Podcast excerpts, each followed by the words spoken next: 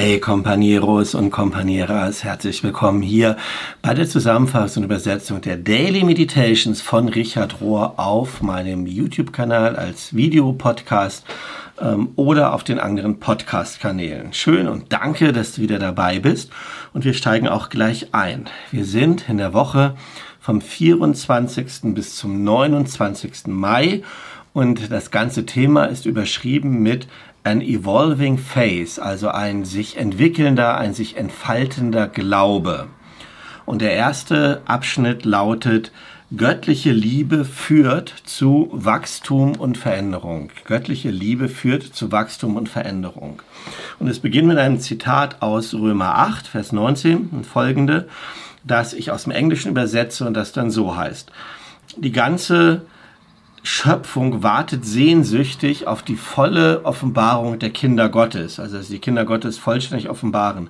Von Anbeginn an bis jetzt ist die gesamte Schöpfung, wie wir sie kennen, in Geburtswehen von diesem einen großen Akt des Gebärens. Die ganze Schöpfung, wie wir sie kennen, liegt seit Anbeginn an in, in einem einzigen großen Geburtsakt. Und Richard sagt, Evolution ist einfach die Sprache von Wachstum und Veränderung.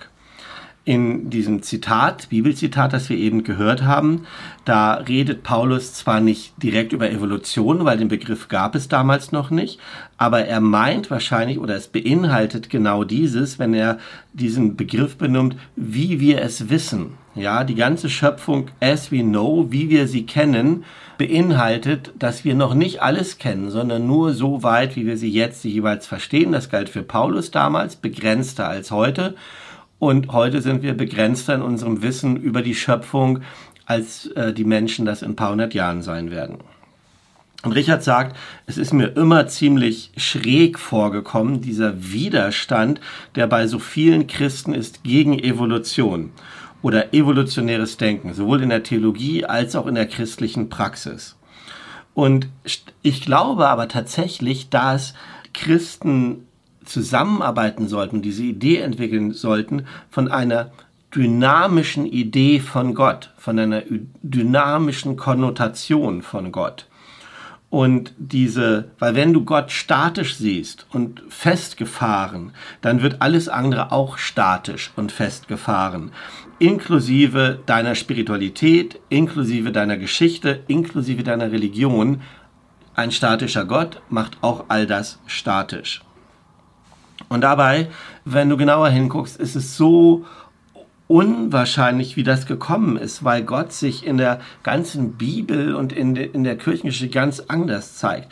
Die Trinität offenbart Gott als, als heiligen Tanz, also göttlichen Tanz, als in Bewegung. Der innewohnende Heilige Geist wird immer als, als der Beweger dargestellt, der bewegt, der fließt, der in Bewegung ist. Die Geschichte und auch die Kirchengeschichte selbst zeigt, wie sich Menschlichkeit und menschliches Bewusstsein entfaltet, also auch in Bewegung ist im Laufe der Geschichte. Also alles an Gott, an den Bildern von Gott, äh, vom Geist der, ist, ist in Bewegung, ist dynamisch, ist am Verändern. Und es ist so erstaunlich, dass die, die Mehrheitsmeinung, der, der, die christliche Mehrheitsmeinung sowas Statisches daraus gemacht hat. Sogar die Auferstehung ist so statisch und wird so als ein singuläres, statisches Element, eine Anomalie gesehen, die Jesus darstellte und nicht als, als dieses dynamische Geschehen, wie wir das manche von uns heute verstehen. Ich vermute, sagt Richard, dieses statische Denken kommt daher, weil so viele Leute so wenig authentische innere Erfahrungen mit Gott machen. Weil jeder und jede, der oder die ähm, so ein bisschen Gespür für Seelendinge hat, weiß, dass das wahr ist, dass Gott niemals statisch in uns ist, sondern immer in Bewegung, immer am Wachsen. Und nur wenn wir Gott nach außerhalb projizieren und außerhalb von uns sehen und wahrnehmen, dann führt das zu so einem, zu einem statischen Denken und zu all diesem gesetzlichen Denken. Aber die Bibel hat nicht wirklich Angst oder Berührungsangst vor so einem dynamischen und sich entfaltenden Verständnis von Gott. Und wenn wir dahin kommen, und das werden wir diese Woche angucken in den Meditationen, dieses dynamische Verständnis von Gott ist nicht nur notwendig, sondern es ist auch sehr, sehr aufregend und öffnet uns ganz neue Türen.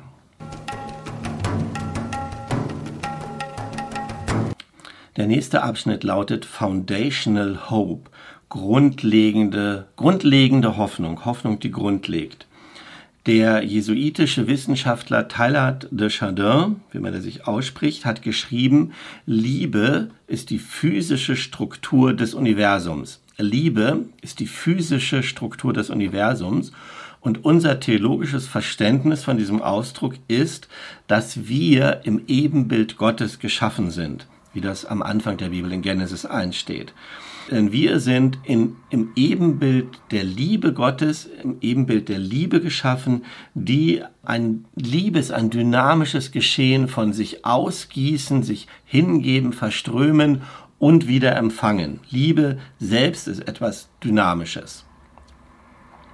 Und wenn unser Gott sowohl inkarniert ist als auch ausgegossen, implanted, eingepflanzt in uns. Also sowohl dieser Christus-Aspekt, der inkarniert ist, als auch der Geistkraft, Heilige Geistkraft-Aspekt, der ausgegossen oder in uns eingegossen ist, dann, dann ist es so, dass diese sich entfaltende innere Dynamik in aller Schöpfung, in allen Wesen nicht nur eine Tatsache ist, nicht nur sicher ist, sondern auch, wenn es von Gott getrieben und dass es sich in eine positive Richtung entwickelt. Das göttliche Ziel ist immer vor uns und es wartet darauf, dass es entschleiert wird. Und es ist wichtig zu sehen, dass es positiv ist und dass es mit einem hoffnungsvollen Verständnis angegangen werden kann. Denn das bedeutet ja letzten Endes die gute Nachricht, was Evangelium bedeutet. Und diese Art von gute Nachricht muss sozial und muss kosmisch sein. Sie kann nicht einfach nur über mich gehen oder für mich als Individuum gelten. Also eine grundlegende Hoffnung verlangt quasi danach, an, an einen grundsätzlichen, einen grundlegenden Glauben in eine Welt, die sich immer zu etwas Besserem und immer zum Positiven hin entwickelt. Und natürlich zucken wir da und denken dann, boah, wenn wir all diese Zerstörungen, diese Ungerechtigkeiten, die Kriege um uns herum sehen, dann ist es schwer zu verstehen, all dieses Leiden in, an, an dieses Liebe, an dieses positive Liebesgeschehen Gottes zu glauben der indigene Choctaw Älteste und, Epis ähm, und Bischof von der Episkopischen Kirche, Stephen Charleston, der schreibt zu diesem Thema Folgendes, also wie wir dieses Positive sehen können angesichts der, der Ungerechtigkeit und des Leidens in der Welt. Und der sagt, die Zeichen sind alle um uns herum, die Zeichen sind da. Wir können sehen, wie eine Frühlingswildblume aufblüht nach einem Prärieregen. Wir können sehen, wie Leute aufwachen, nachdem sie eingeschlafen sind. Wir sehen, wie Leute unsere Inhalte, unseren Content angucken und sich uns anschließen. Menschen, die niemals vorher ein Wort gesagt haben, fangen an zu reden. Und wenn diese Kraft losgelassen wird in der Natur, in der Gesellschaft, There is no stopping it. Da gibt's nichts, was das aufhalten, was das, was das stoppen kann, weil Liebe eine Kraft ist, die nicht festgehalten, die nicht contained, die nicht eingesperrt werden kann. Und Hoffnung setzt uns buchstäblich frei, um die, diese Liebe präsent und in Aktion zu sehen, in, in unserem alltäglichen Leben, die, in der Heiligkeit unseres täglichen Lebens. Und dieses ist nicht einfach nur so ein Bild durch eine rosarote Brille, sondern das ist das, wie das Universum gebaut ist. Und manchmal natürlich in dieser in Schwierigkeit geratenen Welt, in der wir uns befinden, vergessen wir oder übersehen wir, dass Liebe überall um uns herum ist. Aber, sagt er, versuch mal diesen einfachen Test wenn du irgendwo in der Stadt bist oder in einer größeren Menschenmenge, dann steh still an einem übervölkerten Platz, wo viel los ist und beobachte die Leute um dich herum. Und innerhalb einer sehr kurzen Zeit wirst du anfangen, Liebe zu sehen. Und du wirst es über und überall sehen. Eine junge Mutter, die zu ihrem Kind redet. Ein Pärchen, das zusammen lacht, während sie an dir vorbeigehen. Ein älterer Mann, der die Tür aufhält für einen Fremden.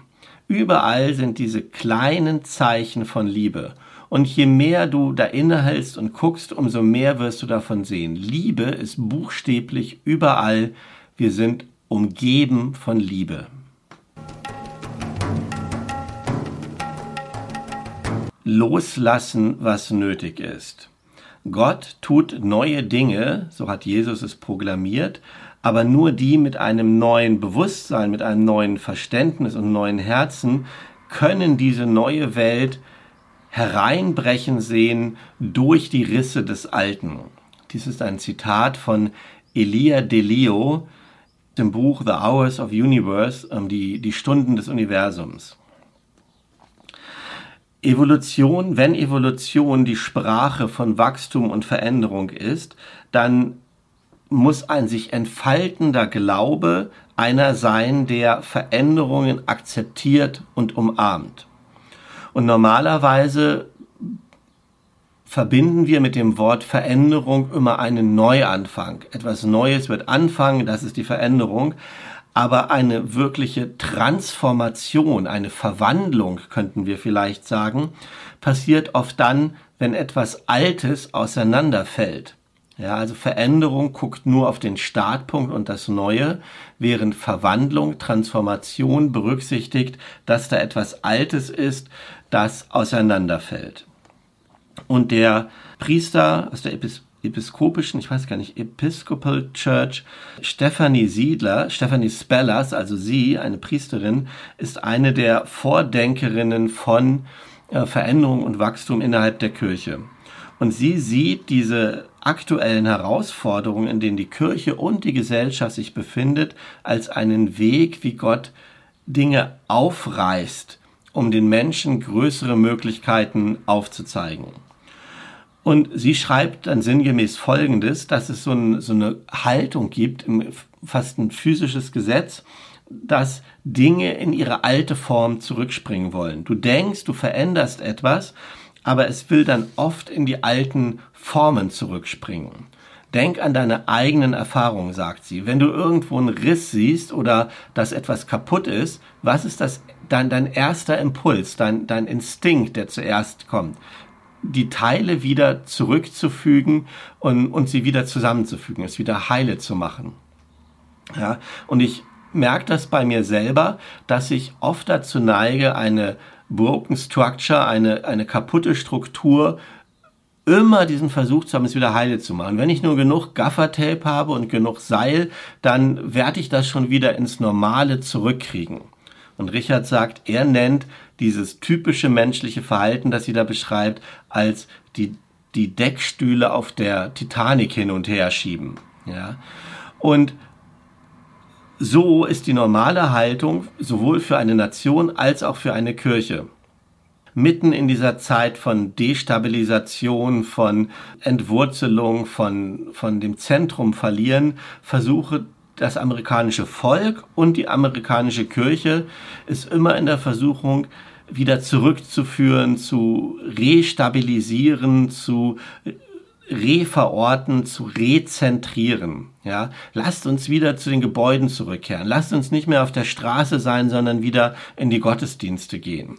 Ja, das ist so ein, so eine Tendenz in der amerikanischen Kirche, sagt sie. Die andere Möglichkeit, das alles zu sehen, wäre, es zu verstehen als etwas, was uns aufrüttelt, was durchbricht, was, was aufreißt. Und Richard sagt, das ist das, was wir Entschleiern nennen in den Meditationen dieses Jahr, in der Entschleierung.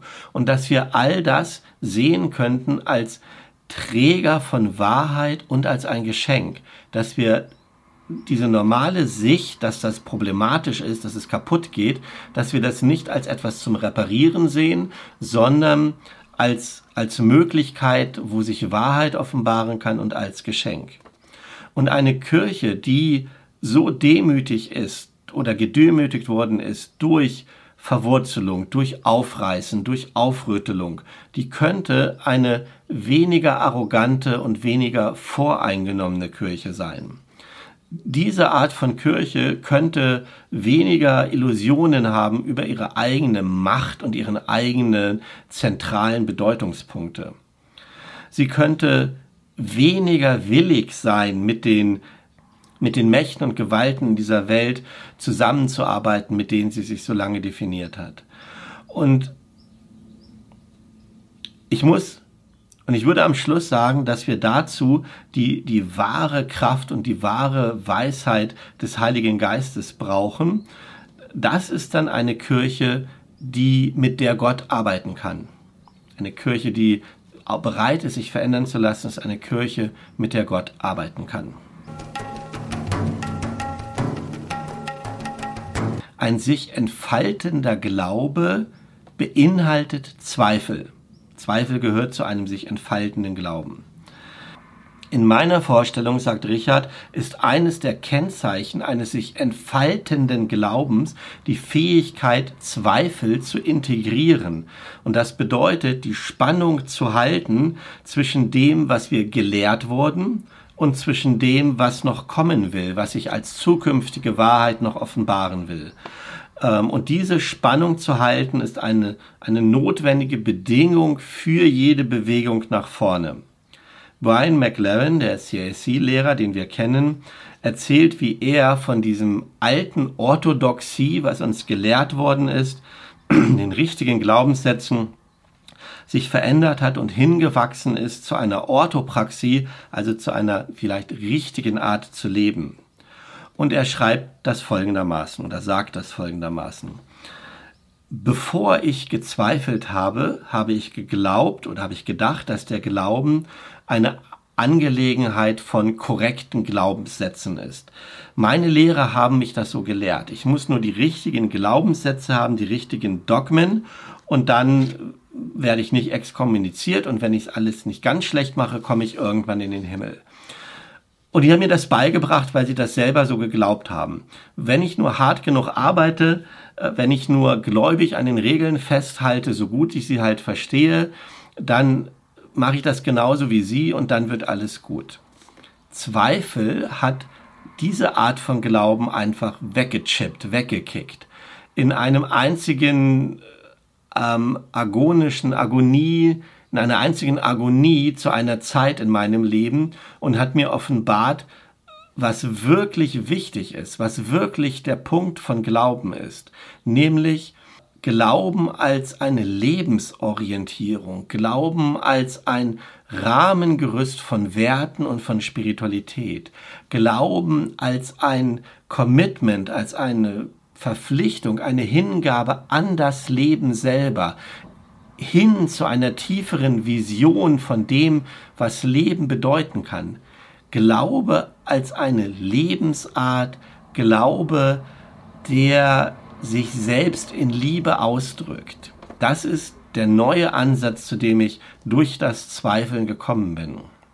Und wenn ich so zurückgucke, dann kann ich sehen, dass die unterliegende Schwelle, die unterliegende Linie in all dem war, dass ich früher immer nach Fakten geguckt habe. Ich habe ge geglaubt nach dem, was ich für die wahren Fakten gehalten habe. Und wenn ich jetzt tiefer und neuer verstehe, dann gucke ich nach dem, was aktuell da ist. Ist im Englischen so ein Wortspiel. Also before that, ähm, früher war es factually und now it, es ist es actually. Also einfach das F weglassen. Also früher nur an die Fakten geglaubt und heute an, an das, was da ist, an diesen Strom des Lebens. Zum Beispiel, sagt Brian McLaren wieder, ist all das, was wir mit der Schöpfungsgeschichte verbinden, früher immer so nur auf Fakten abgecheckt worden wie sie dann in der Schöpfungsgeschichte im ersten Mose, ersten Kapitel beschrieben ist. Und dann war ich immer danach verpflichtet, diese Fakten zu bestimmt es oder stimmt es nicht. Und es hat mich abgehalten, damals zu sehen, wie heute das Leben aktuell ist, wie kostbar, wie wunderbar, wie bedeutungsvoll die Schöpfung ist und wie ich selber darin auch bin. Was mir dann wichtig geworden ist, ist nicht zu glauben, ob diese Geschichte faktisch wahr ist oder nicht, sondern ich habe vor allen Dingen daran geglaubt, was diese Geschichte transportieren will, die Bedeutung dieser Geschichte, so dass ich mich hineinlehnen kann und dass ich in meinem Leben das verkörpern kann, dass ich erlauben kann, dass diese Bedeutung, die mit der Schöpfungsgeschichte transportiert wird, in mir atmet, mich animiert, mich anfüllt. Und ob das dann wirklich alles so passiert ist oder nicht, ist für mich gar nicht mehr der Punkt. Ich, der Punkt ist, das, was für mich aktuell zählt, ist, dass ich die ganze Zeit ein Leben lebe, das lebensschwanger ist mit der Bedeutung, die in dieser Geschichte, in diesen Schöpfungsgeschichten beinhaltet sind. Und zu meiner Überraschung war es also so, als ich mir die Erlaubnis gegeben habe, das Faktische anzuzweifeln in meinem alten Glauben, habe ich diesen, den lebensspendenden Sinn in dieser Geschichten eigentlich erst entdeckt. Und Brian McLaren sagt am Schluss, der Zweifel ist nicht der Tod des Glaubens. Zweifel ist nicht der Tod des Glaubens. Es kann sogar sein, stattdessen widersprüchlich, dass es der Geburtsort, der Zweifel, ein Geburtsort für oder geburtsgebend ist für eine neue Art von Glauben. Zweifel kann gebären, kann gebären, kann eine neue Art von Glauben gebären. die vier Formen oder vier Gestalten von Transformation. Also, haben wir jetzt die ganze Zeit gehört, ein, ein evolutionäres Verständnis von Glauben ist niemals statisch. Alles entfaltet sich.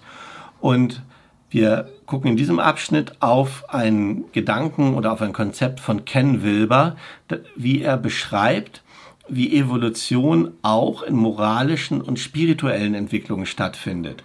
Und Ken Wilber bietet uns vier große Stadien an, in denen das stattfinden kann. Nämlich aufräumen, wachsen, aufwachen und aufkreuzen. So nenne ich das mal. Cleaning up, growing up, waking up, showing up. Und das erste ist Cleaning up. Da fangen wir normalerweise im Geistlichen an und machen das aber aufräumen nur im Äußeren. Ja, wir gucken dann, wie die moralischen Vorannahmen sind, ob die alle eingehalten werden und es ist meistens so ein externes, ähm, auswärts gerichtetes Verständnis von Aufräumen. Wenn wir aber auf Jesus gucken, dann sehen wir, dass er, dass es beim Aufräumen bei ihm vielmehr um die inneren Haltung geht, die jemand hat. Jesus lehrte und hat das auch verkörpert diesen Wandel in unserem Bewusstsein. Er hat das gelehrt und selber gelebt und bezogen auf Spiritualität bedeutet aufräumen dann ein inneres Aufräumen und hat meistens was zu tun mit Impulskontrolle und erstmal die notwendigen Ego-Begrenzungen herzustellen und das alles in Ordnung zu bringen. Das ist erste Phase Aufräumen. Zweite Phase, Growing Up, Aufwachsen, Großwachsen, ist dann der Prozess der psychologischen und emotionalen Reifung. Beides sowohl auf einer persönlichen als auf einer kulturellen Ebene. Das dritte, Waking Up, Aufwachen, meint dann jegliche Art von spiritueller Erfahrung, die uns dazu führt, dass wir die Erfahrung von unserem getrennten Selbst, dass wir getrennte Selbste sind. Jede Erfahrung, die das überwindet, könnten wir als Aufwachen, als spirituelles Aufwachen bezeichnen. Und der Sinn von diesem Aufwachen ist nicht nur ein individuelles, privates, persönliche Perfektion, sondern so eine Art Hingabe, Aufgabe, Liebe und dann Vereinigung mit Gott. Das ist das eigentlich christliche Verständnis von Errettung oder Erleuchtung, dieses Aufwachen. Und dann kommt noch die vierte Phase, Showing Up. Ich nenne es mal Aufkreuzen oder Auftauchen. Und Richard sagt, für mich meint Aufkreuzen, sichtbar werden, können wir vielleicht so sagen, bedeutet, unsere Herzen und unsere Vorstellungen, unsere Verstandesvorstellungen hineinzubringen und sichtbar zu machen inmitten des aktuellen Leidens und der aktuellen Probleme dieser Welt. Aufkreuzen, sichtbar werden bedeutet Engagement, bedeutet soziale Präsenz und bedeutet ein wirkliches Kümmern um diese Themen von Gerechtigkeit und Frieden für die anderen, etwas, was über uns selbst hinausgeht. Und diese Art von Auftauchen, sichtbar werden, ist schlussendlich das Resultat und die vollendete Erfüllung dieser ersten drei Stadien. Und das ist dann, wie können wir sagen, God's fully transformed. Das ist Gottes vollständig transformierte Arbeitskunst an uns.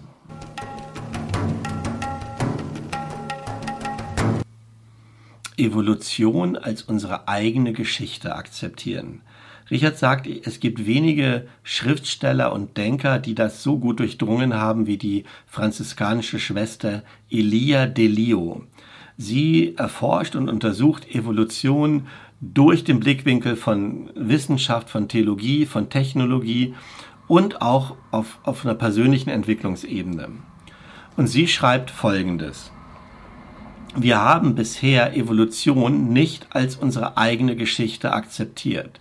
Wir, ich glaube, sie meint wir Christen und Christinnen, behandeln Evolution als eine kontroverse Theorie, die irgendwie zur Wissenschaft gehört. Oder aber wir überlassen sie komplett der Wissenschaft, als ob Wissenschaft irgendetwas außerhalb von uns wäre und uns nichts angehen würde. Politisch gesehen haben wir Königreiche und Nationen. Sozial gesehen haben wir Stämme und Kulte, religiös gesehen haben wir Hierarchie und Patriarchat, aber in all dem gibt es nirgends etwas, was uns nährt und unterstützt für diesen Gedanken von menschlicher Entwicklung. All diese Dinge, die ich genannt habe, sind statisch, sind fest, halten uns in unseren Grenzen fest und führen in sich selber nicht zu einer Entwicklung, zu einer menschlichen Evolution.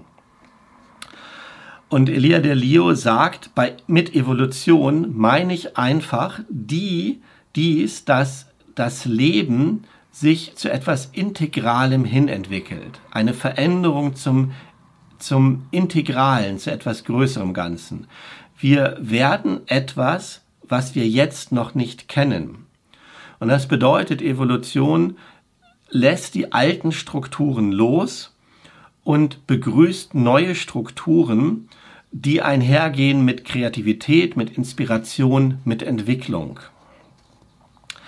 Evolution, so gesehen, erfordert ein Vertrauen in den Prozess oder in die Prozesse des Lebens selbst. Da ist eine Herzenskraft oder im Herzen dessen ist eine Kraft am Wirken, die göttlich und voller Liebe ist und liebenswert auch ist. Es ist ein Gespür dafür, dass wir herausgerufen sind, uns hineinzulehnen, hineinzufallen, hineinzuwachsen in diese verändernden, sich stets verändernden Muster des Lebens. Und eine Offenheit, dass, dass es da eine Zukunft gibt, die wir leben können, erleben können, mit einem Gespür für Kreativität und für Teilhabe. Ja, also all das beschreibt eine neue Haltung, wenn wir diese evolutionäre Geschichte uns zu eigen machen, die nicht mehr im Begrenzen, im Definieren, im Aufrechterhalten, im Verteidigen besteht, sondern sich diesem, diesem Flow hingibt, diesem Flow des Lebens mit Neugier, mit Kreativität und das, das für jeden und jede einzelne von, von uns gilt. Und sie sagt, wir brauchen das, dass wir an Bord gehen mit der Evolution, dass wir damit einsteigen mit diesen Geschichten. Die einzige Sache, die wirklich sicher ist, ist, dass alles unsicher ist. Die einzige Sache, die feststeht, ist, dass alles in Bewegung ist und alles fließt. Du kannst niemals an derselben Stelle in den gleichen Fluss springen, ja, zur Zeichen Zeit. Der Buddha hat das gut begriffen, als er von Nicht-Anhaften redet. Franz von Assisi hat das begriffen und seinen Jüngern und Jüngerinnen gelehrt von der Besitzlosigkeit. Und es ist in alledem, das ist das Schlusswort, jetzt die Zeit, zusammenzukommen und zusammenzuarbeiten für das, was wir in der Zukunft gemeinsam teilen wollen.